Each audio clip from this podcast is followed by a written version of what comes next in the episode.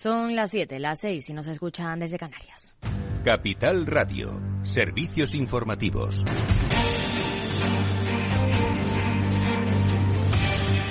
¿Qué tal? Buenas tardes. El Fondo Monetario Internacional confirma que las previsiones de crecimiento para España este año serán mejores de las estimadas hasta ahora, gracias, según el organismo, a los datos de crecimiento más resistentes de lo esperado en el primer trimestre. En su último informe, el FMI pronosticó que la economía española crecería el 1,5% este año. En un día en el que, ya saben que estamos en precampaña, el líder del PP, Alberto Núñez Feijóo, se ha comprometido a rebajar la fiscalidad a las empresas emergentes y ha hecho un llamamiento a todos los empresarios porque son el futuro y los que pueden ayudar, dice, a un crecimiento sólido de la economía. Yo sé que una startup no es una empresa convencional y por tanto no se pueden aplicar las leyes laborales y fiscales de la economía convencional a una startup. Y hemos de ordenar y hemos de orientar y concluir con esa actitud. ¿Por qué? Porque las startups no siempre son empresas rentables. Lo ha dicho en el Estado Summit, en su undécima edición sobre emprendimiento e innovación, donde también ha dicho que la economía no va bien. Unas palabras que han sentado mal a la ministra de Hacienda, María Jesús Montero. Es irresponsable y es desleal que el señor Feijo hable de estancamiento de la economía. Es mentira que la economía española esté en declive o está estancada, como ha afirmado el señor Feijó, intentando provocar un daño en nuestro país, puesto que lo ha hecho en un foro en donde hay empresas que están decidiendo si invierten o no y, por tanto, generan empleo en España. Pero si ayer conocíamos la previsión de crecimiento de la OCDE para España, hoy la Organización para la Cooperación y el Desarrollo Económico ha publicado la tasa de paro de los países. Se ha situado en abril en el 4,8%, sin cambios, por tercer mes consecutivo, y señala a España como el país miembro con mayor tasa de desempleo, con un 12,7%, seguido de Grecia y Colombia. Otra cifra, preocupante en nuestro país, hay más de un 28% de desempleo juvenil. Y precisamente de empleo ha hablado también el Banco Central Europeo, que ha descubierto el agujero negro. Cuéntanos, Pedro Díaz. Buenas tardes. Buenas tardes, Aida. El Banco Central Europeo ha alertado de que la caída en las horas trabajadas supone un freno para la recuperación del mercado laboral y lo achaca al auge del empleo en el sector público y la construcción, en los que se trabaja de media menos tiempo. Entre el cuarto trimestre de 2019 y el cuarto de 2022, el número de personas con empleo aumentó un 2,3%. Significa que alrededor de 3,6 millones de personas más encontraron trabajo durante este tiempo. En este mismo periodo, el número promedio de horas trabajadas ha disminuido un 1,6%, aunque al principio de la pandemia esta evolución dispar de los trabajadores y las horas se justificó por la utilización de los ERTE, los em, expedientes de regulación temporal de empleo, tres años después sigue existiendo mucha diferencia, algo que sucede también en España. Una segunda razón, además del empleo público y la construcción, está en que las empresas han decidido acaparar personal, es decir, se han mostrado reacias a despedir a los trabajadores a pesar de los obstáculos económicos. Y la tercera gran razón es el incremento de las bajas por enfermedad que se encuentran en niveles inusualmente altos, como ocurre en España, con aumentos de entre el 10 y el 30% con respecto a los registros de 2021 en los principales países del continente. A futuro, confían en que algunos de los factores que están provocando esta caída se disipen próximamente, aunque creen que todavía es demasiado pronto para asegurarlo con certeza. Gracias, Pedro. Y a las 8 el balance con Federico Quevedo. ¿Qué tal, Fede? Buenas tardes, Aida. Buenas Eh, tardes. Tenemos que hablar hoy de Tesla. Lo vamos a hacer luego con Laura Blanco porque a lo mejor, a lo mejor eh, se Ojalá. instalan en España. Ojalá, Ojalá, sí, sí, efectivamente. De eso vamos a hablar con Laura Blanco, en nuestra lupa de los deportes, por supuesto, con Paco Lloret. Y en Futuro Sostenible vamos a hablar del Ártico que se está deshelando y a lo mejor para dentro de nada eh, nos hemos quedado sin hielo por ahí arriba. nada, mañana. Eh, eso ya sabes, eh, tiene enormes consecuencias. Y por supuesto, nuestra tertulia ah, para analizar todo ese conflicto de las con- conversaciones entre Sumar y Podemos y todo lo que está pasando antes de las elecciones del 23J, eh, aquí hasta las 10 de la noche en el balance a partir de las 8. Pues aquí en Capital Radio. Claves del mercado. El IBEX 35 cae el 0,23% pese a las alzas de Wall Street, que hasta ahora camina en tono positivo, con un Nasdaq que crece un 0,86%, el S&P 500 lo hace un 0,49%, mientras que el promedio de industriales crece también un 0,43%. En el mercado de divisas, según las pantallas de XTB, el par euro-dólar está a esta hora en 1,0781. Más información aquí en Capital Radio y capitalradio.es. Buenas tardes.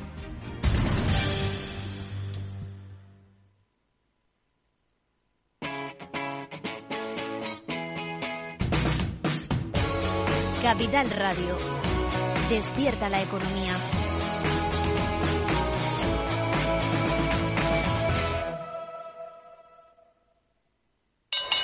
Invierte en acciones OETF sin comisiones. Tesla, Netflix, Amazon, Banco Santander, Telefónica, miles de acciones de los mayores mercados bursátiles del mundo y sin comisiones. Abre tu cuenta 100% online en solo 5 minutos. Un broker, muchas posibilidades. xtb.com. A partir de 100.000 euros al mes, comisión del 0,2%, mínimo 10 euros. Invertir implica riesgos.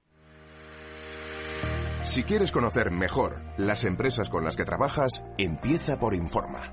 Compruébalo con tres informes gratis, el nuestro para que nos conozcas más y los dos que tú elijas para tu negocio.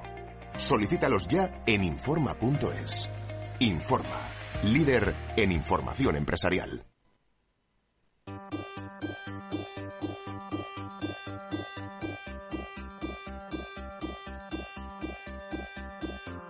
After Work con Eduardo Castillo.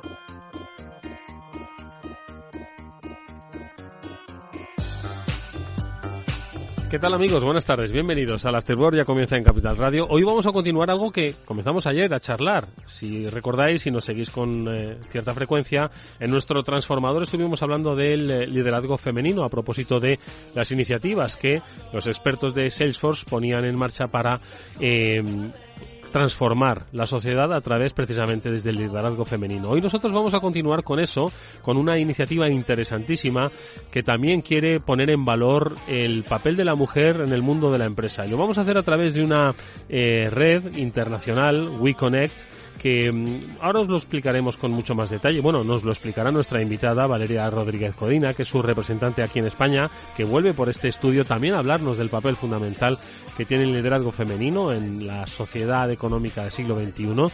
Y vamos a conocer esta interesantísima iniciativa que lo que hace es eh, reivindicar el papel de la mujer propietaria de empresa. Estamos, yo creo que yendo ya a un nivel superior. Estamos hablando siempre de la presencia de las mujeres en eh, las estructuras directivas. Hoy hablamos de mujeres propietarias, mujeres empresarias, mujeres emprendedoras. Bueno, pues de esta iniciativa vamos a hablar en estos primeros minutos aquí en el Afterwork. Y luego eh, seguiremos tocando pues también temas de nuestro tiempo, temas de nuestra eh, actualidad digital, en este caso con Julián de Cabo, Víctor Mariño, con los que seguro que comentaremos lo de las gafas de Apple, que seguro que alguno de vosotros se las ha probado. Bueno, pues si se las ha probado, que nos cuente si les ha gustado. Nosotros nos gustaría probarlas, pero seguro que hablaremos de ellas. Esto es el After Work, está Víctor Nieva, que va a gestionar técnicamente el programa. Os habla Doro Castillo. Vamos a empezar ya mismo saludando a nuestra invitada. Pero antes un consejo, si inviertes en bolsa, esto te interesa, XTB, tu broker con más de 15 años en España, tiene la mejor tarifa del mercado para comprar y vender acciones y ETFs. No pagas comisiones hasta 100.000 euros al mes. Si inviertes en bolsa o quieres empezar, más sencillo e imposible, entras en xtb.es, abres una cuenta online y en menos de 5 minutos compra y vende acciones sin comisiones, con atención al cliente las 24 horas al día. ¿Qué estás esperando? Miles de clientes confían ya en XTB, un broker, muchas posibilidades. A partir de 100.000 euros al mes, la comisión es del 0,2%, mínimo 10 euros, invertir implica riesgos.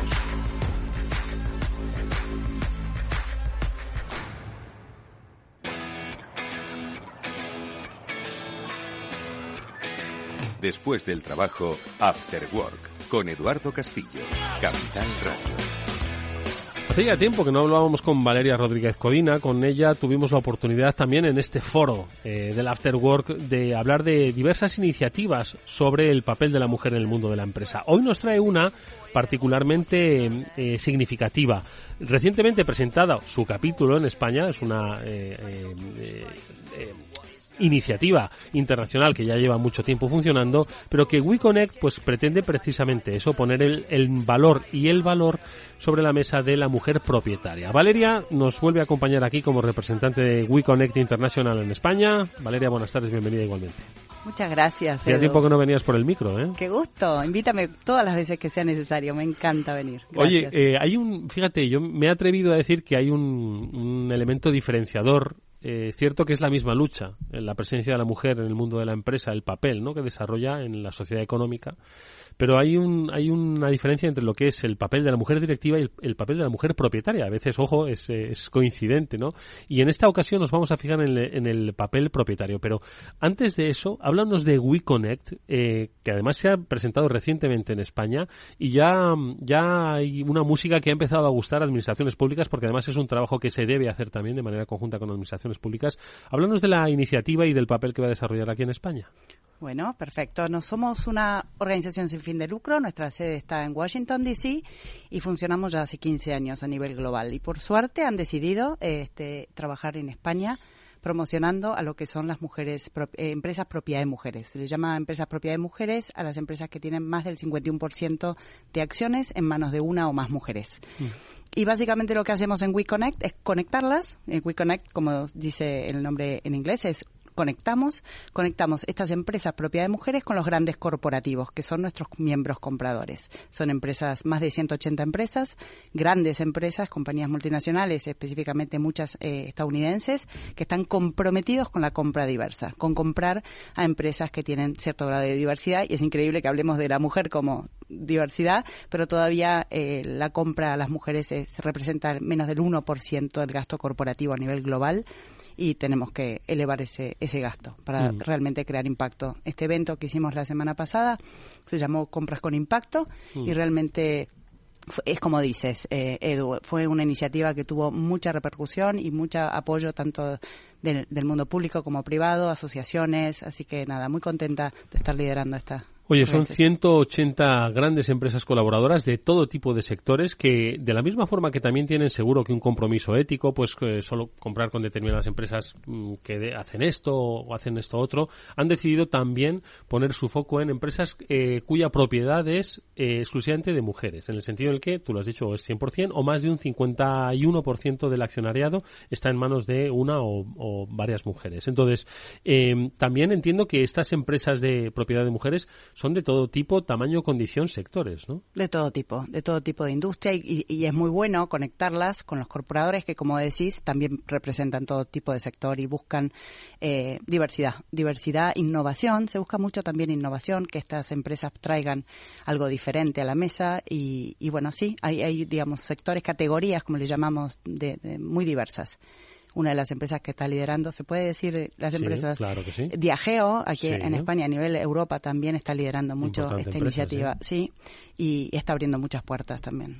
Oye, y cuéntame una cosa, en la red internacional hay muchas empresas eh, eh, cuyas propietarias son mujeres o son las entiendo que, que, bueno, hay muchas empresas en el mundo, ¿no? Pero es fácil encontrar es difícil encontrarlas, pero hoy llevamos, tenemos una, una red de 17.000 empresas propias de mujeres a nivel global que las ofrecemos, ¿no? La, idea también es que puedan internacionalizarse, entonces que puedan brindar servicios a estos corporativos a nivel global, no solamente a nivel local, que también nos interesa desarrollar la red de compradores en España, las grandes empresas españolas también las invitamos a ser miembros compradores, pero también que puedan internacionalizarse y vender eh, a nivel global. Porque ahí yo creo que, que un, un, papel fundamental, un trabajo que se va a desarrollar por parte de WeConnect, que es ese de la internacionalización, ¿no? Al final, bueno, pues todos, trabajamos en una serie de mercados, pero la posibilidad de hacer crecer esas compañías pasa por la internacionalización. En ese sentido, ¿cómo vais a trabajar? ¿Cómo vais a fomentar la internacionalización en estas empresas? Estamos trabajando muy de la mano como de las organizaciones, de las asociaciones de las cámaras de comercio. La Cámara de Comercio de Madrid nos ha apoyado mucho a través de la ventanilla única de internacionalización. ProESC también en Canarias, y el IPEX en, Castilla-La Mancha. Entonces, todas esas organizaciones o cámaras eh, que impulsan la internacionalización se suman a esta iniciativa para darles eh, justamente un mercado global a estas empresas propiedad de mujeres. Oye, y otro de los aspectos que también vais a desarrollar a lo largo del trabajo que vais a hacer en, en WeConnect, aunque es cierto que estamos hablando de WeConnect en España, pero tú representas, Valeria, pues el área de, Europa, ¿no? Eh, y ahora, si eso también me cuentas un poquito, qué tal eh, está yendo ese desarrollo en, otros países. Pero uno de los aspectos también que queréis trabajar es el de la certificación, crear una certificación que sirva, pues, para no solo eh, validar que esa empresa es propietaria de mujeres, sino que además a las empresas contratistas les sirve también, pues, para saber dónde poner su foco, sus inversiones, ¿no? Exacto, ya existe la certificación la llevamos adelante en todo el mundo, estamos, la, estamos trayendo ahora en, a España y la certificación se llama Women Owned, es un sello, un sello, un sello que confirma que estas empresas, como decíamos, tienen el 51% de las acciones, pero que también tienen el manejo y el control eh, a cargo de, mujeres, ¿no? Y, y, las empresas, como dices, las contratistas buscan este sello cada vez más eh, para, para realmente valorar o confirmar que tienen una diversidad de, de proveedores en su cartera, ¿no? Oye, eh, sí. sí. Perdón, continúa, No, y a nivel Europa, como me preguntabas, el UK lleva la delantera. Hace muchos años a nivel Europa fue el primer país que Fíjate. empezamos a certificar como Women Own. Y, y, luego estamos en varios países. En Francia, creciendo también, Turquía, eh, eh, Holanda, eh, Bélgica también, y bueno, creciendo cada vez más. En Italia estamos lanzando ahora próximamente, Polonia próximamente, mucho de la mano de la mano de estas empresas eh, grandes que nos piden certificar sus, sus, proveedores y buscar más proveedores, ¿no? Women Own, eh, no debe ser fácil ¿no? Eh, hacer crecer este segmento. Eh, yo creo que hay muchas limitaciones en tu experiencia eh, ejecutiva y empresarial, que es dilatada. ¿Cuál crees que son un poco ahora mismo los principales impedimentos pues para, ya no estamos hablando, ojo, eh, de lo que es ocupar puestos directivos, consejos directivos, sino lo que es la propiedad de la empresa eh, y el emprendimiento aquí tiene mucho que mucho que decir, ¿no? Un poco cuáles son tus reflexiones en todo este tiempo que llevas trabajando. El, el, gran desafío es darlo a conocer y que realmente valore la, las personas, incluso los compradores, ¿no? Que esto no sea solo a nivel grandes empresas, que incluso nosotros como consumidores valoremos. Esto en Estados Unidos lleva muchos años sí. y, los consumidores son muy sensibles a esto, ¿no? De comprar, incluso van a los supermercados y, y los, los sí. productos tienen el sello Women Own, entonces se inclinan hacia, hacia uno u otro.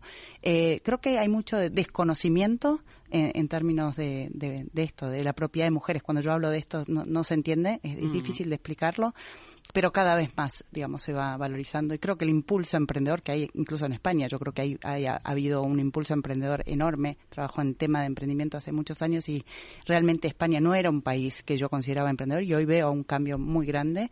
Y, y realmente lo que la diferencia es dar a conocer que esto existe, que, que realmente no es caridad, como siempre decimos, apoyar a las mujeres empresarias, sino que realmente esto trae un beneficio en las comunidades, en las empresas eh, directo, ¿no? O sea, las mujeres en general invierte mucho de lo que genera en, en temas de, de salud, de, de, educación de sus hijos y, y, realmente eso trae un beneficio ah, grande mm. a, a, nivel país. De todas formas has dicho una cosa interesantísima, ¿no? Y es que hoy el consumidor pues ha cambiado, es un consumidor pues más informado, más exigente, con unas prioridades totalmente distintas a las que había pues quizás hace 10 años y donde valora mucho el, el papel, el origen, el compromiso de esas compañías, ¿no? Y, el, y la apuesta de que sean productos, ¿no? De compañías cuyas mujeres son propietarias, es muy posible que, que tengan muy buena acogida mmm, en, en este nuevo consumidor, en este especialmente entre los más jóvenes, ¿no? Que son los que reivindican, los que piden un poco a esas eh, marcas, ¿no? Que se transformen, que respondan a sus necesidades. Quizás eh, falta información, pero el camino parece que pinta más o menos bien, ¿no? Me atrevo sí, a decir. Sin duda, sin duda. Yo creo que las nuevas generaciones están muy sensibles a esto, a la compra con impacto, a realmente todo que tenga que ver con, con el propósito, que, que no sea solamente un tema de negocios, que esto tenga que ver con un impacto social directo. Y realmente eh, las empresas propiedad de mujeres están muy digamos enfocadas en crear impacto también a través de sus empresas que sus inversiones también traigan ese beneficio social no solamente el económico. Oye en España de momento cuántas eh, empresas forman esta red que está naciendo hasta la semana pasada en 18 y, y bueno, la, acabo de chequear nuestra base de datos antes de venir y son 21, o sea que ya no, certificamos. No está mal. ¿eh? Somos, son, son pocas todavía, pero yo creo que con el impulso que vamos teniendo, eh, bueno, ahora eh, la comunidad, la Cámara de Comercio de Madrid está impulsando 15 nuevas certificaciones. Te decía, Proesca de Canarias y sponsorizó otras 15, eh, también el IPEX de, de Castilla-La Mancha. Estaremos muy pronto, digamos, en las 50 y, y, bueno, creciendo. Tengo muchas esperanzas de tener, encontrarlas, que es difícil encontrarlas, ¿eh? La mujer empresaria siempre está como muy oculta, no está en estos eventos tanto de networking como suelen hacer los hombres. Está, está trabajando está trabajando, está muy enfocada en el, entre el trabajo y su familia en general. Estamos eh, muy, muy divididas en estos dos planos, ¿no? Es importante sacarlas porque los negocios muchas veces se hacen en estos espacios de networking también. Estaba pensando, estaba pensando al mismo tiempo que me decías esto, ¿cuántas empresas eh, propietarias eh, o que, que sean eh, regidas y, y mm, creadas o sean propietarias de mujeres conozco yo? Se me han ocurrido un par de ellas, ¿eh? Ah, Sí, de diversos sectores que luego cuando sí, luego cuando termine nuestra conversación te las voy a decir, pero tienes razón, emergen poco, se lo creen poco, aunque sean las propietarias, aunque sean las dueñas. Yo creo que hay un tema eso de, primero del tiempo, ¿no? Hay que la prioridad de dónde se asigna el tiempo. Eh, pero también el, no creérselas, ¿no? Yo creo que ese es un tema muy muy recurrente. Siendo en las, las dueñas, es increíble, sí. Eh, tenemos siempre como ese ese síndrome, bueno, como le llaman, ¿no? De impostor o como que realmente no se llaman mucho emprendedoras, muchas veces son súper mega empresarias y se siguen llamando como emprendedoras y emprendedoras a veces da el contexto de que todavía son muy pequeñas, ¿no? O sea, eh, como que no importa la terminología, lo importante es como que sí se ven pequeñas a veces y tienen grandes empresas. ¿Cuál es un poquito el, el, dices que ahora son 21, serán muchas más, estoy seguro. Ojalá pueda sumarte estas dos que se me han ocurrido ahora, ¿eh? seguro que se me ocurren unas pocas más. El hecho de formar parte de WeConnect, ¿qué tienes pensado hacer? Pues entiendo que encuentros, eventos, eh, información didáctica, cursos, supongo que hay un poco de, de todo, ¿no? Sí, básicamente el objetivo fundamental es el matchmaking con los grandes corporativos, eh, que lo hacemos mediante eventos presenciales o virtuales y yo como representante también de, Europa, como mi rol es de European Growth and Engagement Manager, la idea es vincularlas también con las empresas propiedad de mujeres de Europa, eh, porque hay mucho negocio también que puede suceder entre las empresas propiedad de mujeres, no necesariamente y esperar a los grandes corporativos, que a veces lleva su tiempo, ¿no? Es un sembrar y es un poco largo plazo la relación, porque obviamente son contratos grandes, pero en el mientras tanto, todo lo que puedan aprenderse, me gusta mucho trabajar en, lo que se llama peer-to-peer, trabajo de aprendizaje colaborativo entre mujeres empresarias, donde puedan aprenderse el camino recorrido de una, sobre todo las europeas que ya llevan su camino, incorporarlas a las españolas y que puedan trabajar y, conocerse y hacer networking en esta red tan poderosa. networking o business, exactamente, que al final incluso se puede se puede crecer de manera nacional, de manera internacional, porque ¿qué es lo que te trasladan eh, las empresas, eh, las propietarias cuando hablas con ellas? ¿Qué es lo que te dicen? ¿Qué es lo que les gustaría? Decías que están entre el trabajo y la familia. No tienen eh, a veces tiempo para pensar en lo que es el propio crecimiento de la compañía que han montado, ¿no? Y que les gustaría, ¿no? Entonces, ¿qué te trasladan? Eso mismo, están muy metidas en la operación muchas veces sin poder sacar la cabeza como para ver la, estrategia, el desarrollo, como la, la, big picture, ¿no? como realmente salir del día a día y este sentimiento de soledad también, ¿no? De no poder compartir con nadie lo que, lo que van viviendo, las inseguridades que van teniendo. Entonces, esas dos cosas te diría que es algo que tiene mucho valor, estar en red, no estar solas y poder acompañarse en el, en el camino, ¿no? Porque no es, cuando una ya vivió algo, se lo puede compartir a la otra y, ya lleva terreno ganado, ¿no? Entonces, la soledad y el, el salirse de, salir del día a día eh, en el trabajo y darse cuenta de que no son las únicas que van viviendo esto, ¿no? Mm. Eso creo que es el poder de la red de compartir. Oye, ¿y qué, quién podría formar parte de esta red? Porque quizás nos están escuchando, ya sabes que España eh, es, una, es un país de pymes, ¿no? Y muchas veces esa pyme es yo y quizás una compañera y somos las propietarias en formato autónomo, pero de una compañía, ¿no? Que oye, pues está trabajando, etcétera, etcétera. Entonces, ¿quién puede formar parte de WeConnect? Eh, porque igual dice, no, es que si no tengo que tener 10 empleados o tengo que tener 50 empleados o al final tengo, pues somos tres empleados, ¿no? ¿Cómo un poquito? El único requisito es que tengan la mayoría accionaria, que es este 51%, ¿no? Y que toman las decisiones y que sean las que llevan el, liderazgo de la compañía. Pero no es el liderazgo, la propiedad, lo que se valora a la hora de certificar empresas propiedad de mujeres. Entonces puede ser una autónoma que tiene ya el, el 100% de su, de su empresa, no importa el tamaño, seguramente es autónoma, pequeña, va a ser difícil que haga negocios con las grandes multinacionales, pero sí va, se va a sacar provecho de la red. networking, claro. Exactamente. Eh, y, esta, y este aprender, este irte como acompañada, ¿no? Eh, y es un camino, o sea, esta autónoma que hoy empieza como autónoma tal vez pueda, digamos, escalar su negocio para algún día llegar a estos corporativos y tener un negocio más robusto. Cualquier empresa propiedad de mujeres está bienvenida a sumarse, es gratuito el registro con WeConnect International, se tienen que registrar para ¿Ah, que, estén en nuestro radar. El registro hay dos categorías para, dos formas de vincularse con nosotros. Uno es un registro gratuito que lo hacen en nuestro sitio web, WeConnect International org y luego pueden dar paso a la certificación, si, si lo desean, ¿no? Esa es una decisión de negocios de, de cada empresaria, porque tiene un coste y un, obviamente tienen que trabajar Sí. en, en todos los papeles y hacer todo un es- proceso. es- es, eh, el proceso largo para obtener la certificación, es correoso, es burocrático. Puede tardar entre uno y tres meses. eh, Bueno. No es tan no es tan engorroso. Es, es subir y preparar el docu- las documentaciones que le solicitamos y después una entrevista con un asesor que valida esta propiedad, ¿no? Que, que sean verdaderamente más del 51% de propiedad de mujeres. Pero el registro es gratuito, entonces yo siempre las invito a que se registren porque es una manera de que estén en nuestra red, que las invitemos a algunos eventos, tal vez no a los de matchmaking con los corporadores, con los compradores, esos seguros son exclusivos para las certificadas, que es lo que nos piden, pero que estén ahí, que los podamos invitar a los eventos, que, que, que estemos cerca, ¿no? Porque podemos hacer muchas cosas con ellas también.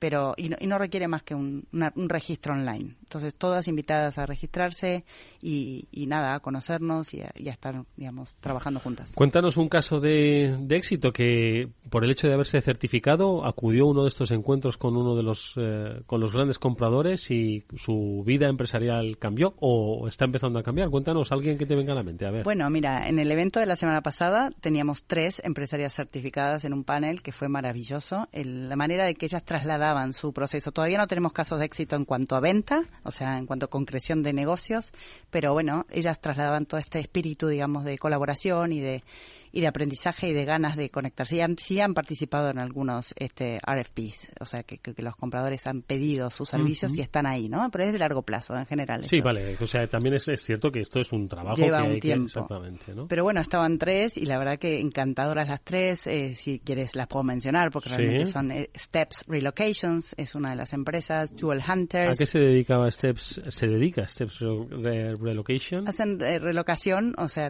venden a las empresas cuando hay un expa- expatriado Ah, que llega con su familia, vale, le ofrece estupendo. todo, eh, casa, eh, colegios, eh, bueno, todo lo que hace a la, al Un aterri- landing. un aterrizaje suave, ¿no? Exactamente. Y bueno, maravilloso toda su historia, ¿no? Como, como la cuenta y está muy entusiasmada con su, teníamos todas el, bueno, el PIN, eh, Women Own también, un poco dando esta visibilidad. bueno. Es importante darles visibilidad a estas empresarias que vienen haciendo un trabajo increíble y que a veces no tienen este reconocimiento, ¿no? De su trabajo. Y también todo el, tra- todo el, empleo que generan, ¿no? La otra es Atlas Marketing, que también nos hizo, nosotros para el evento y siempre tratamos, estamos muy sensibles a contratarlas a, a las empresas propias de mujeres, no, no necesariamente, a veces no, pero tenemos como esa vocación de contratarlas. Nos hizo todo el marketing de- del evento, maravilloso. Y, y la tercera es Jewel Hunters, que hace regalos empresariales y bueno, también espectacular Trinidad Cabrera. Eh, esas empresas son como las, las que van liderando, digamos, en España esta, esta certificación como mismas WIBIs, que le llamamos, Women Business Enterprises. Y bueno, la idea es que muchas se sumen, que se vean inspiradas también por las historias y que prontamente puedan empezar a generarse negocios. ¿Tenéis en el horizonte de agenda algún acto, algún evento para...? Bueno, en el julio es en, en Londres, nuestra conferencia regional, que es una vez por año. Ya está, no, no hay más lugar para ir, se, se vendieron todos los tickets, Vaya, tanto del lado comprador como del lado ¿Ah, de sí? empresas. Sí. Madre mía. Ah, Pero bueno, eh, en octubre vamos a hacer un poco similar al, al regional, pero en, en Madrid. Así que muy entusiasmados. Oye, con- pues hablamos para hablamos en septiembre, hablamos a la vuelta de, Sí. de verano, ¿vale? Me encanta. Para ir fijando esas coordenadas, donde estoy seguro de que serán muchas más las eh, empresas propiedad de mujeres que o bien hayan accedido a esta certificación o bien empiecen a explorar la posibilidad de certificar y poner en valor eh, lo que representan, ¿no? No solo es trabajo, esfuerzo, sino también la eh, singularidad hoy que dentro de muy poco no lo será, de que sean eh, mujeres propietarias, ¿no? En un, en un terreno donde, bueno, pues habitualmente no, no lo ha sido. Bueno, pues esto es WeConnect Internacional. Ya te digo que voy a pensar, estoy pensando, es que se me están ocurriendo a medida que vamos hablando. Es cierto que están muy vinculadas al sector de la comunicación, hay que decirlo, ¿eh? Pero bueno, seguro que... Bienvenidas. Exactamente, exactamente, de todos los sectores. Oye, seguiremos hablando de esta interesantísima iniciativa. Te deseamos toda la suerte del mundo y nos comprometemos a eso, ¿eh? En septiembre volveremos a hablar para eh, poner en valor de cara a ese encuentro de octubre pues la posibilidad de que puedan crecer en sus negocios, hacer crecer sus negocios a través de esta red de contacto con los grandes compradores. Valeria Rodríguez Codina es representante de WeConnect International aquí en España, en Europa. Gracias, es un placer haberte visto de nuevo. Gracias, Edu. Nos vemos próximamente, Nos como vemos hemos en quedado. septiembre. Y Gracias. nosotros, amigos, lo que vamos a hacer es hacer una brevísima pausa y eh, ahora con Víctor y con Julián vamos a charlar sobre el mundo digital. Lo vamos a hacer sobre esas fabulosas gafas que, bueno, pues eh, tiene eh, detractores y tiene aduladores. Bueno, pues en ¿dónde se van a situar nuestros amigos? Lo vamos a conocer enseguida. Venga, no os vayáis.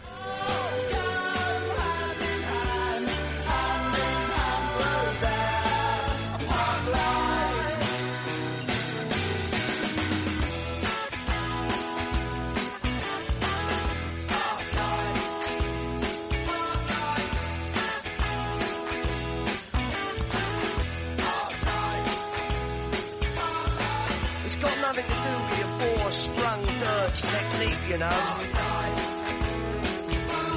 And it's not about you joggers who go round,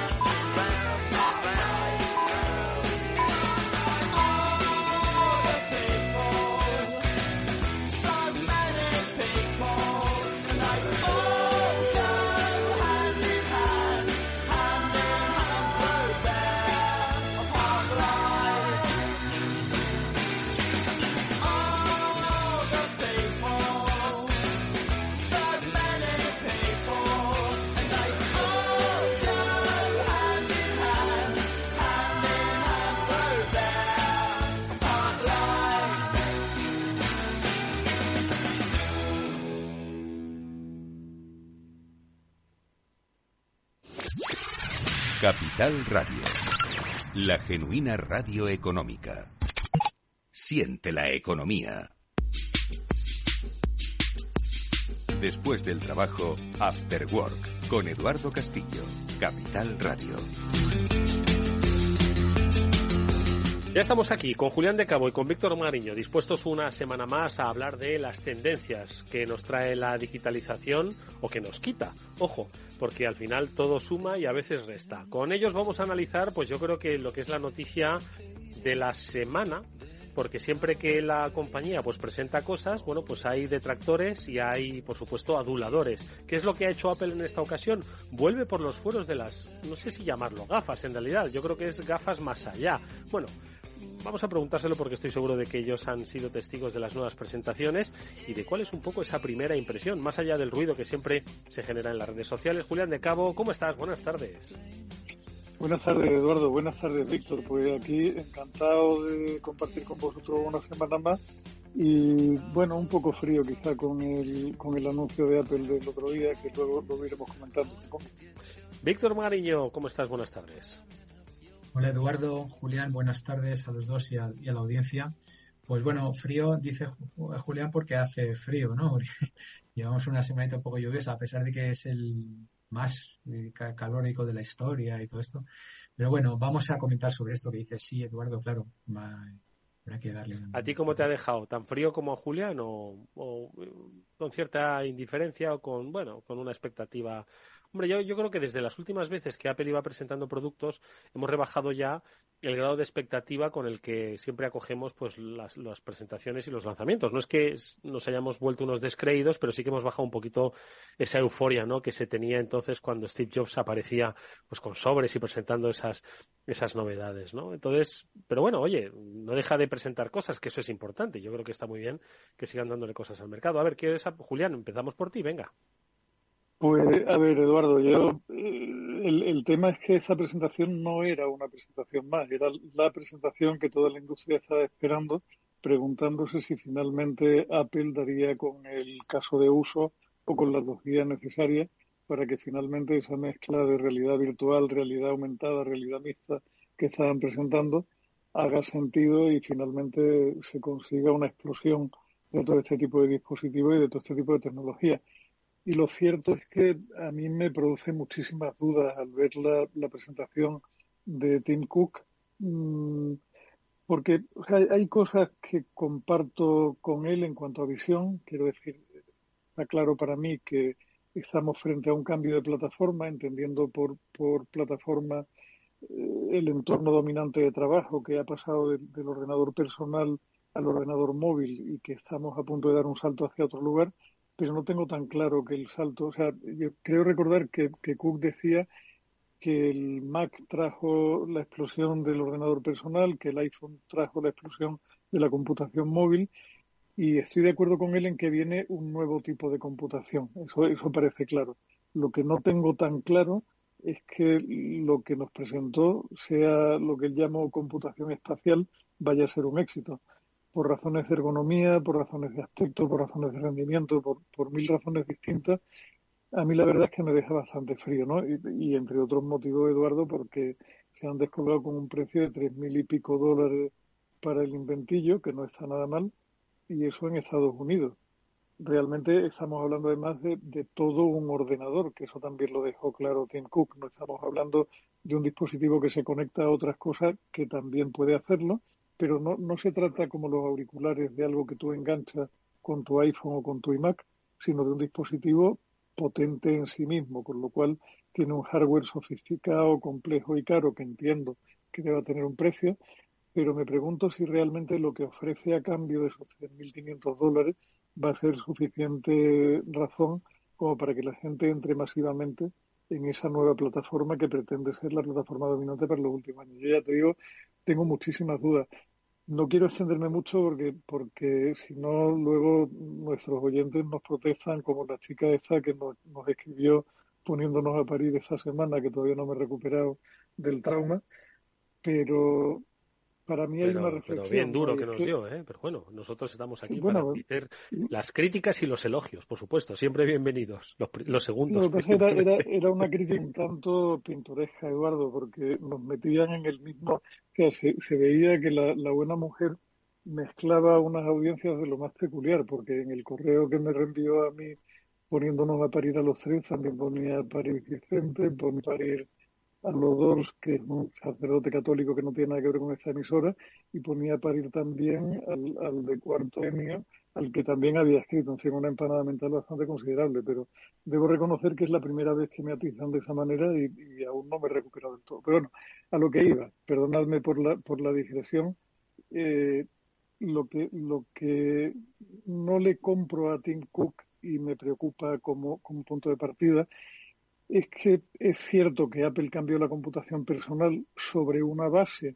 de ya mucho ordenador personal instalado. O sea, Apple no revolucionó, el, no, no inventó el ordenador personal, sí que inventó el modo en que se manejaba a través de una interfaz gráfica. Apple tampoco inventó el teléfono inteligente, cosa que ya existía mucho tiempo atrás. Sí que inventó una manera de hacerlo mucho más accesible, mucho más apetecible y convertirlo en una plataforma universal. Ahora nos enfrentamos a una cosa radicalmente diferente. Nos estamos enfrentando a una categoría que no tiene existencia previa o que la tiene de una forma muy anecdótica, con lo cual no se trata de construir o reconstruir sobre una base, sino de convencer al mercado desde cero de que lo que ellos plantean está a la mar de bien y que eso es el futuro. Y yo dudo muchísimo de la capacidad de una sola empresa para poder mover algo así. Víctor, bueno, de todas formas, fíjate, has hecho un, un- Voy a dedicarle 30 segundos porque sois vosotros quienes más sabéis de esto, pero en ese repaso que has hecho, ¿no? Sobre los, los, los eh, paradigmas, ¿no? Que ha ido cambiando Apple, ¿no? Con respecto al, al ordenador personal o con respecto al uso del, de la computación eh, en movilidad, es decir, del smartphone. Al final, precisamente la clave igual está eh, en eso, en que en la movilidad. Con el smartphone nos lo podemos eh, consultar y ver en cualquier momento. Podemos salir a la calle con el smartphone, estar en una... Es decir, lo vamos a usar siempre, como la radio. La radio siempre la vamos a poder escuchar allí donde queramos, no así tanto la televisión, aunque hoy, bueno, la gente se conforma incluso con ver una peli a través del iWatch. Pero bueno, que al final quizás la clave también esté en, en el, tú lo has dicho, ¿no? En el propio uso que se le vaya a empezar a dar. Seguro que si es un sustitutivo de los ordenadores personales o de las de las tabletas, pues es posible, pero no deja, no dejaría de ser un sustituto. En fin, Víctor, ¿cuál es un poco tu reflexión? Venga. Pues, a ver, eh, yo creo que cualquiera que escuche el programa eh, nos conoce y sabe mi opinión un poco eh, bastante escéptica sobre el tema del metaverso y demás, ¿no? Yo creo que ya llevamos tiempo y le hemos dado bastante caña y, y en concreto sobre el tema de las, de las gafas de realidad virtual, le hace la de Facebook, eh, la de Apple o, o la de cualquier otro, ¿no? El Oculus Rift, ahora, bueno, le han cambiado de nombre también. Eh, sabe que no, que no hemos sido muy eh, pro eh, dispositivos de este tipo.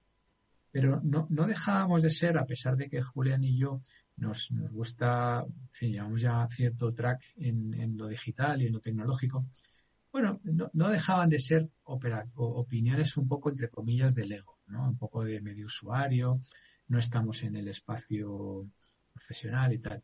Pero que, qué casualidad, que, fíjate tú, qué casualidad que mi nuevo eh, proyecto profesional tiene que ver con esto. y entonces se da la casualidad de que puedo empezar a construir una cierta opinión eh, más, digamos, cualificada desde el punto de vista de, de- alguien que está en el sector, digamos, ¿no? Entonces, aunque esto es muy reciente y ya, os iré contando y os, y os dejaré perlitas, pero eh, bueno, hablando con, con el dueño de la, de la compañía con la que estoy colaborando, eh, este, este hombre es un hombre español, eh, valenciano en concreto, y bueno, si con tu permiso, Eduardo, la compañía se llama Brainstorm 3D, eh, por si alguien la quiere ubicar y demás. Y hemos empezado a cambiar, obviamente, opiniones, mensajes y demás, y una de las cosas que le intercambié fue pues un proyecto de realidad virtual que tiene Facebook con algunas instituciones y con una escuela de negocios y demás. Y aparecía alguien con unas gafitas y demás. Y entonces me, me sorprendió muchísimo su opinión totalmente escéptica sobre el tema de las gafitas. Estamos hablando de una empresa que es pionera de escenificación virtual para televisión, para broadcast. Estamos hablando de un profesional con más de 30, pionero de esta tecnología, con más de 30 años. Y sinceramente me sorprendió porque parece que era yo el que le estaba intentando, entre comillas, vender las gafitas. Y él me dijo, bueno, bueno, Víctor, es que esto de las gafitas, déjame que te voy a contar. Eh, la gente que se pone esto dice, hasta yo me pongo esto y al cabo de un rato me mareo. Claro, hubo un momento que la conversación le tuve que no, no, no, Ricardo, se Ricardo, no, no, Ricardo, tranquilo, si yo soy muy escéptico con esto. Entonces, eh, lo, que me sorprendió es que alguien realmente profesional y cualificado y con muchos años de experiencia en esto opinara igual que yo y que Julián, que tenemos una visión más del ego, ¿no? Por otro lado, totalmente de acuerdo, 3.500 pavos por esta cosa eh, que te pones en la cara, que, en fin, que, que te hace parecer pues bastante torpe, aunque este, bueno, tiene un poco mejor pinta, pareces un buceador o un esquiador o algo así, pero es que parece que no aprenden, macho, porque primero eh, Google con las gafas, batacazo. Luego, no, ahora Facebook, no, pero voy a hacer con Luxótica y tal, y voy a hacer una cosa muy fashion, batacazo. Entre medias, Snap sabía batacazo. Vale que no era lo mismo, que eran otro tipo de gafas y tal. Pero hasta ahora el Oculus Rift y todo esto no gana tracción. Y no gana tracción primero porque no look cool, o sea, porque no tienes un aspecto cool con eso puesto. Segundo, porque te marea. Y tercero, pues porque probablemente las aplicaciones todavía no han alcanzado el nivel de proficiency el nivel de latencia que deben de, que deben de alcanzar. Y aquí retomo de nuevo lo que acaba de decir Julián. Igual la realidad virtual va por otro, por otros sesgos, por otros sesgos que no esto que nos está intentando vender ahora en este caso Apple y ha hecho mucho ruido porque claro, es Apple, representa algo. Y es un tema de que se pueden hacer realmente cosas muy virgueras, muy virgueras, y repito, yo estoy empezando ahora a tocar, a tocar cacho, ¿no? Pero cosas muy virgueras, pues prácticamente con, con el famoso eh, COD, ¿no? Con el Computer Over the Shelf, o sea, es decir, con, con, con lo que tenemos ya encima de la mesa, sin necesidad de más gadgets, con una cámara, con un, con un PC, con determinadas características, eso se pueden hacer cosas muy, muy ¿De chulas. realidad aumentada y cosas así o qué? Exacto, de VR y AR, de realidad aumentada, realidad virtual. Y, y repito, yo estoy ahora aterrizando. Claro, esto es un mundo muy de tele, de, de tele, de televisión. ¿eh? Porque eh, vosotros conocéis, cuando hay elecciones, por cierto, conectamos ahí con las elecciones, eh, los gráficos que vemos en la tele, estas cosas que parece que sale de ahí, eh, el programa este pasapalabra, los gráficos que salen ahí y tal, que, que salen ahí sobreimpresionados, que salen volando, que se autoaniman, que se quitan, que se ponen. Bueno, pues todo eso es lo que hace el software de la empresa esta que la, con la que estoy colaborando. Y precisamente lo que queremos ahora es, de alguna manera, bajar el producto al usuario común. Y nos estamos dando cuenta de que hay unas posibilidades brutales, que la gente lo flipa y lo que hay que ver es un poco el cómo. O sea, básicamente lo que hay que hacer es reducir funcionalidades para obviamente reducir el precio y hacer una propuesta, pues primero para usuarios profesionales, audiovisuales, pero no ya de televisión, sino youtubers, por ejemplo, o, gente tal. Y por otro lado, bueno, pues en un momento dado llegar al mercado de más consumo, pero sin gafas. No hacen falta gafas, no hace falta, porque prácticamente por los 3.500 pavos, pues tienes el software que, te hace esto y que te hace realmente virguerías. Y que eso puede llegar a gente como Julián y como yo, que somos profes y que hacemos presentaciones, algunas online y otras no, y que de repente pues puedes hacer eh, una cosa inmersiva con, eso sí, con un croma de estos, ¿no? ¿sabes lo que es un croma? Estas pantallas verdes, ¿no? Y que de repente eh, tú salgas allí y salga la, la PPT ahí con, con, tres clics, ¿no? Sin necesidad de, de las gafas, ¿no? Entonces, bueno, pues eh, me, me, ha gustado, por un lado, la, la gente profesional que, que, tenían un poco esta opinión también un poco escéptica de, de los más legos. Julián.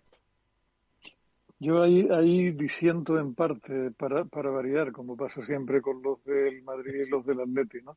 Es decir, eh, tal como yo lo veo, mirado en, en, términos de plataforma de computación o de plataforma de usuario, si queréis verlo así, y, y viéndolo desde un recorrido profesional de ya más de 30 años en esa historia, yo tengo claro que, que, el ordenador personal tenía sentido en sí mismo, pero que explotó cuando aparecieron las interfaces gráficas, es decir, primera, primera gran revolución, aparece un aparato que pone la potencia de cálculo en manos de una buena parte de la población, pero que no termina de estallar del todo hasta que alguien le da una vuelta a la manera de utilizarlo y salen las interfaces gráficas tipo Mac primero y luego Windows que hacen que con un ratón se, amplíe la base de usuarios que no estaba contenta con aquellas teclas de función del WordPerfect y el mayúscula F7 para imprimir y el mayúscula no sé cuánto para no sé qué, y ahí fue el, la primera gran explosión.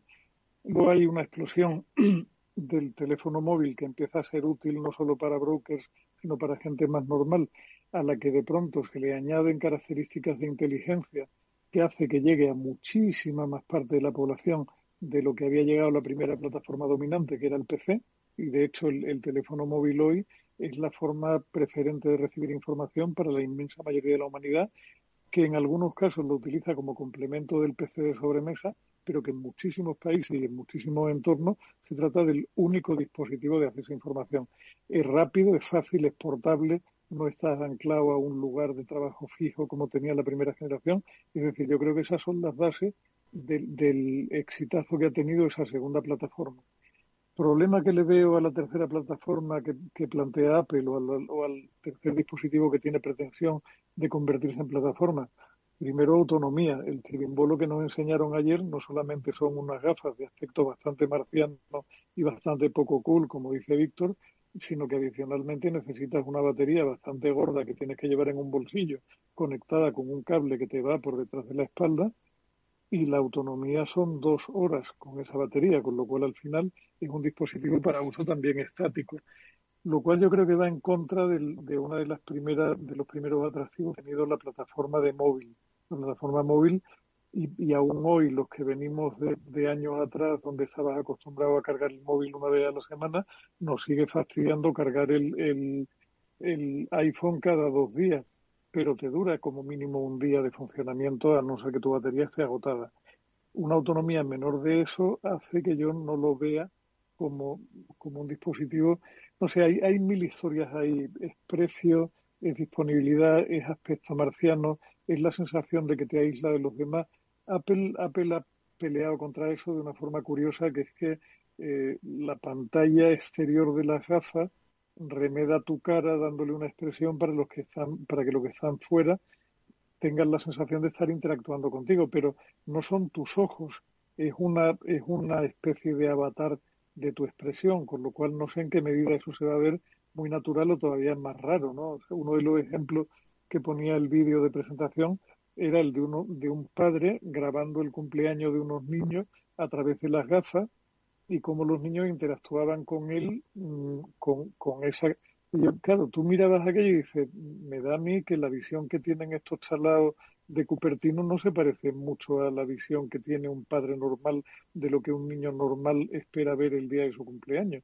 Es posible para que para Tim Cook, que tiene mucho interés en vendernos esto, sea fantástico lo del padre vestido de marciano celebrando el cumpleaños, pero el trauma que le va a quedar al niño de que su padre, en lugar de ser un padre normal, es un padre que se pone unas gafas de buzo para soplar la vela, va a ser de, de, de no te mené, ¿no? O sea, yo lo, lo encuentro, fíjate, me parece incluso un retroceso sobre aquellas gafas que presentó Google tantísimo tiempo atrás, que al menos eran mucho menos armatroces, mucho más llevaderas, mucho más fáciles y con un aspecto mucho más de dispositivo del día a día. ¿no? Yo dudo mucho que un cacharro que te da un aspecto tan marciano, con una autonomía tan corta, con un precio tan alto, vaya a tener una, una explosión, salvo en nichos de uso muy concretos y muy determinados y entre un público de muy alto poder adquisitivo que va a jugar con ellas y las va a dejar Sí. en un cajón al cabo de las tres semanas. ¿no? Sí, o sea, sí es que probablemente, eh, por supuesto que haya eh, profesiones, haya personas y haya pues algunos nichos que encuentren pues una muy buena funcionalidad en esto, como, como lo es ahora mismo el coche autónomo, ¿no? Quiero decirte que, pero como no se puede utilizar, pues básicamente pues porque no hay una... Claro, pero, pero justo la esperanza de la industria, Eduardo, era si Apple iba a dar con el dispositivo y con el caso de uso que finalmente les hiciera estallar. Hace 10 años que Google presentó las Google Glasses y yo creo que hemos andado mucho, mucho, mucho para muy, muy poco resultado diferencial. ¿no? Víctor. Pues ya, ya le hemos dado candela, eh, Eduardo. Pero no, no, pero quiero decir, una candela no, no, no, no intencionadamente crítica, sino efectivamente. Es decir, que seguro que alguien encontrará uso. Primero tiene que encontrar los tres mil y pico dólares y luego le encontrará un, un uso, pues, eh, bueno, pues que le sacará provecho de entretenimiento. Ahora, de ahí a que se masifique, como los AirPods, que sí que se ha encontrado una funcionalidad estupenda, que era quitarle el cable, o, precisamente el móvil, ¿no? Y que pues las pantallas al final ya no se hacen, ¿os acordáis cuando, pues es el- supongo que el mundo va probando, ¿no? Ya no hay esos móviles gigantes de una pantalla que estaban a medio camino entre una, una pequeña tableta y un gran móvil, ¿no? Y entonces pues aquello era como, ya se va un poco estandarizando, ¿no? Esos, esos tamaños. Y esto pues tendrá que encontrar su, su nicho, pero efectivamente, como bien habéis apuntado, no va a revolucionar de momento ni la industria del entretenimiento, ni de la información, ni de la eficiencia en el trabajo, porque es en los tres lugares donde pues quizás más se ha pensado para, para que tenga cabida. Víctor, no sé. Yo, no, eh, yo creo que lo, lo hemos comentado ya. Una, una de las claves es que, que no, que no molas con esto. O sea, es que, que no, no look cool. O sea, no, no. Entonces, te puedes meter en un viaje tú- de la Sepulvedana No, pero, pero pues mira, hasta tú- Extremadura y te pones las gafas y tira que te vas, ¿sabes? Ya, pero, yo ahora, yo veo, o sea, por ejemplo, ahí, ahí me estoy sorprendido porque hay una fiebre de, de, de iPhones. La gente está con el iPhone de última generación y tal. Y, y lo veo, ¿no? Ahora, eh, nuevo entorno profesional y tal, todo el mundo con su último iPhone, tal igual. Y yo, yo no lo entiendo, pero bueno, a la gente parece que le mola, ¿no? ¿Por? Porque está muy cool, ¿no? Entonces, como mola tener el último iPhone y tal, pues, pues incluso aquí en casa, pues eh, algún miembro tiene su tal. El resto no, el resto somos mucho más funcionales y lo que queremos es una cosa, pues que sirva para lo que sirve y que no se cuelgue nunca y tal. Y eso, sinceramente, lo, lo funciona muy bien cualquier, cualquier dispositivo con Android, bueno, cualquier no, siempre que sea de gama medio alta y tal. Pero eh, un, un smartwatch, eh, pues si llevas el de Apple, pues también como que cool, ¿no? Como, como que molas, ¿no? Porque molas y tal. Y lo que tú has dicho, Eduardo, los, los AirPods, pues eh, ya yo creo que ta- también la gente se ha acostumbrado a tal. Pero es que esto no molas. O sea, te pones eso y no molas. Y no solo es que no mola, es que además te mareas. Y, y luego además está todo el tema de, tocaba Julián, el tema de lo- lo- las Google Glass, eh, se llamaban los glass holes, ¿no? Eh, con, eh, emulando la el famoso calificativo assholes de, de, en inglés, ¿no? Le llaman los glass holes, ¿no? Los, los que llevaban las gafas eran los glass holes. Glass holes. Eh, o sea que encima se habían gastado una pasta, no molaban y encima tenían cara de... Encima te insultaban. Madre mía. Sí, eran los glass holes y tal.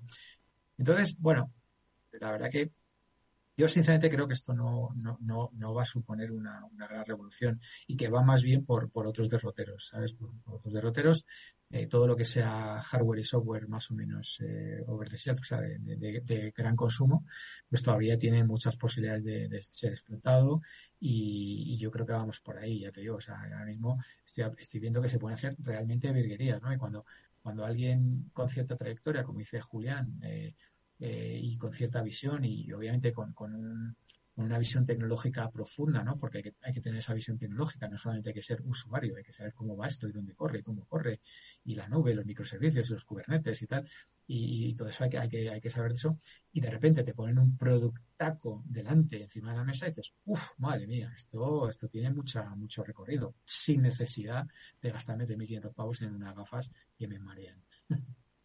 Cosa, cosa que por otra parte lo digo porque si no, la, la tal Alicia que nos dijo de todo menos bonito el otro día por correo me, me va a atizar todavía más por ser tan, tan negativo según ella, que según ella soy la negatividad de esta persona. Cosa que el, que el cacharro es chulo, o sea, es chulo, me refiero, eh, la experiencia de uso que ser buena, porque cuando ves la película de cómo superpone pantallas, etcétera, etcétera, pero curiosamente la sensación que me da, Eduardo, es de eh, cacharro que puede estar muy bien para trabajar tranquilamente en tu casa solo y sin necesidad de tener un montaje exagerado en un punto, poderte montar un espacio virtual de trabajo fantástico. Los gestos con que se controla parece que están bastante bien pensados, como ya lo hizo Apple en su momento con el manejo de los teléfonos y se acabaron convirtiendo en universales. En fin, hay un trabajo serio ahí hecho. Está la alianza con Disney que se ha metido en la cama con Apple para dotar de contenido y de experiencia y tal. Yo, yo creo que hay cosas que están bien, pero el, el paquete completo yo no creo que sea Mm. lo que la industria esperaba para hacer explotar esa nueva plataforma. No lo creo, francamente. Oye, no, que se me olvidó comentar lo de la mujer esta o lo que sea. Bueno, eh, a ver, eh, lo que lo que ya somos profes, que en este caso somos los tres, estamos acostumbrados a eso y más. Quiero decir, o sea, que tampoco eh, a, a mí, a- a- alguna ocasión me, me han hecho algún comentario un poco completamente fuera de lugar, ¿no? En, en alguna de las universidades, lo, lo cual me ha, me ha resultado, me ha resultado sorprendente, ¿no? Porque encima yo doy clase en la universidad más inclusiva del mundo, donde cualquier comentario que pueda ser un poco correoso sonaría a, a que está Mm. fuera, ¿no? Y de hecho ha, ha habido algún caso, incluso algún profesor de la, de la Universidad de Nueva York que se ha hecho viral, se ha hecho famoso, eh, dijo no sé qué y automáticamente fue fuera, ¿no? Y luego de repente llega un, un tonto de alumno y te dice no sé qué, ¿no? Pero bueno, hay que, yo creo que quitarle hierro y, y al final, pues si tiene, no sé, 20, 30, 40 mil oyentes y hay uno que dice no sé qué, pues Bueno, bueno, pues y puede haber incluso dos. Oye, insistimos que las críticas son bienvenidas siempre que sean con educación y los elogios son todavía más bienvenidos. De todas formas, hay que apuntar una cosa, y es que estos comentarios que hemos eh, realizado, por lo menos han sido desde no haber probado las gafas, sino simplemente de lo que sería una aproximación a lo que eh, pues un, mercado, un potencial mercado respondería. Estaríamos encantados de que nos dejasen probar las gafas, así que aquí estamos, Capital Radio, dispuesto a que nos dejen probar a Víctor Magariño, a Julián de Cabo y aquí a servidor Eduardo Castillo estas gafas de Apple por, para encontrarle, que seguro que las tiene, sus nichos de eficiencia, oportunidad de mercado. Ahora, igual el objetivo de hacerlo de un uso masivo como tiene sus iPhones, bueno, pues tardará bastante más tiempo. Tardará tanto, tanto que quizás no lo veamos nosotros sobre la Tierra. Amigos, que nos vamos porque tenéis seguro que muchas cosas que hacer, tanto Julián como Víctor, como vosotros que nos estáis escuchando. Siempre es un gusto saberos al otro lado. Julián, Víctor, gracias como siempre. Nos vemos la semana que viene. Un placer y hasta la semana que viene. Y Víctor, que enhorabuena, ya nos contarás más detalle de esa inmersión en el mundo de la eh, realidad virtual y del 3D. Ya nos darás mucho más. Pero claro, sí, sí, no, está bien, además toca mucho de lleno lo nuestro, o sea, no es algo del sector y, y son cosas chulas. Y además es una empresa española y tal que tiene. Pues eso, plus, ¿no? nada, le daremos, le daremos candela. Gracias, Víctor, y a ustedes nos despedimos. Hasta el lunes, que volverá el programa de Ciber After Work, el programa de ciberseguridad. Gracias y hasta entonces. Adiós.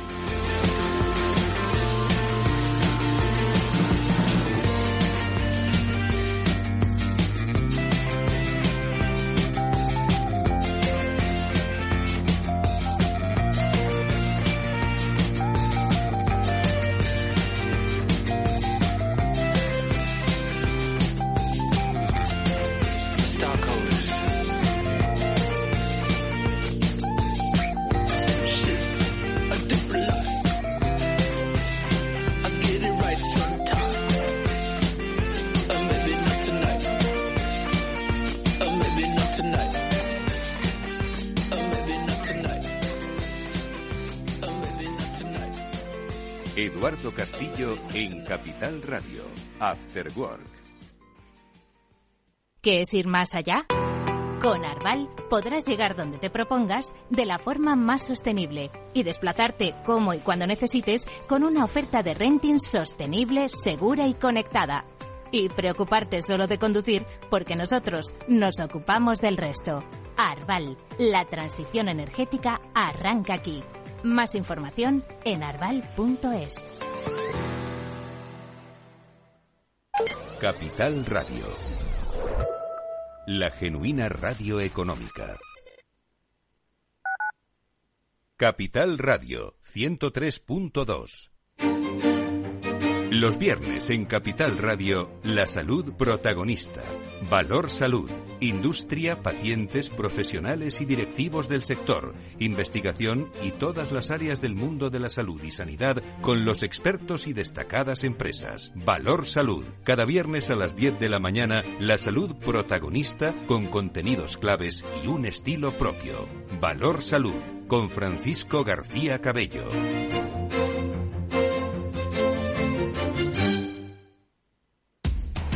Información, análisis, previsiones, recomendaciones, todo lo que necesitas saber para tomar tus decisiones de inversión en Mercado Abierto, de 4 a 7 de la tarde con Rocío Arbiza, Capital Radio. Capital Radio, la genuina radio económica.